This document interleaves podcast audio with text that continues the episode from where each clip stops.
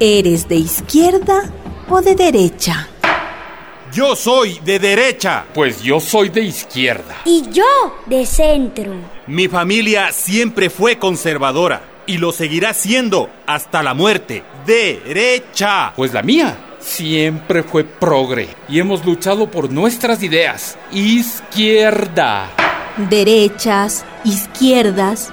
¿Quién inventó esa clasificación política?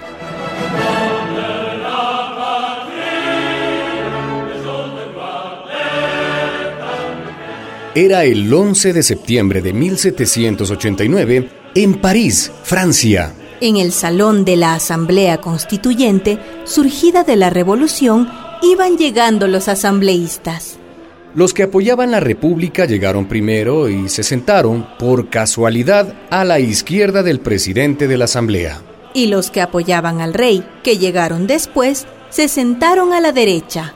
Si estos hubieran llegado antes, tal vez se hubieran sentado a la izquierda y los revolucionarios a la derecha. Era una simple cuestión de asientos.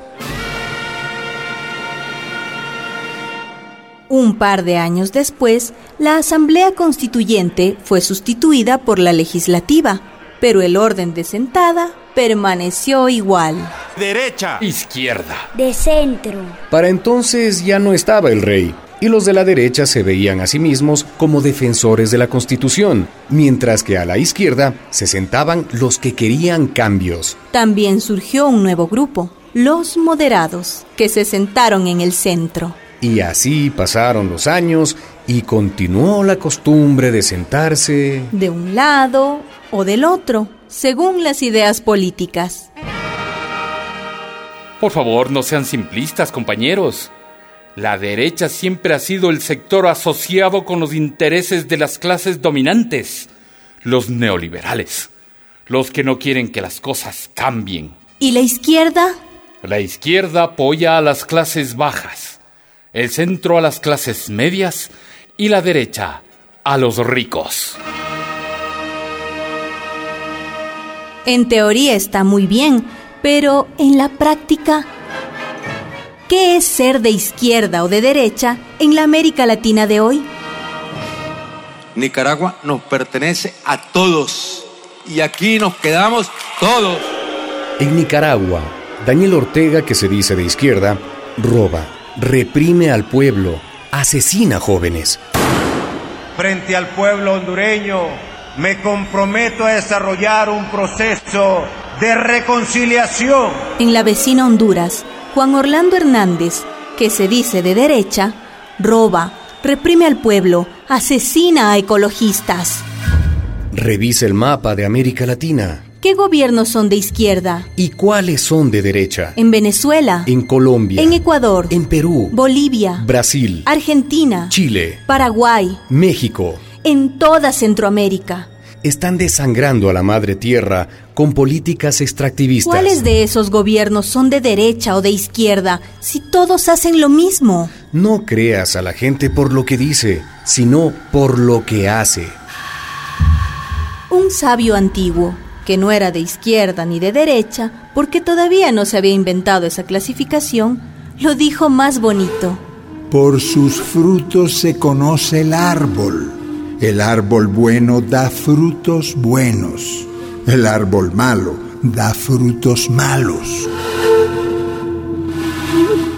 Derecha, izquierda. Esos títulos significan ya muy poco. Izquierdas, derechas, da igual. La prostitución de la política en todo el mundo borra casi cualquier diferencia ideológica. Como dice el graffiti, da igual derecha o izquierda, porque la corrupción es ambidiestra roba con las dos manos. En realidad, el mundo no tiene izquierda ni derecha, porque el planeta es redondo. Izquierda, derecha. Lo que sí existe es arriba y abajo. Los de arriba y los de abajo. Arriba, los que tienen mucho, demasiado. Los que han acumulado a costillas de otros seres humanos. 62 personas. 62 tienen la misma riqueza que la mitad de la población mundial, 3.600 millones de personas. una desigualdad insoportable, repulsiva. Un niño inocente dijo, ¿Qué pasaría si esas 62 personas se montan juntas en un avión y... si un gobernante te dice, yo soy de izquierda, no le creas, que te enseñe primero sus frutos. Si te dice, yo soy de derecha, no le creas tampoco. Que te enseñe sus obras, lo que hace, no lo que dice. De nada sirven las etiquetas, sino las acciones.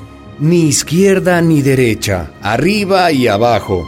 Y los de abajo, mujeres y hombres dignos, luchando por otro mundo posible. Arriba y abajo. Y la gente honesta, la gente ética, llámese como se llame, del partido que sea, de la ideología que sea, de la religión que sea, luchando para que las riquezas del planeta se redistribuyan con equidad entre todos los seres humanos. Una producción de radialistas.net.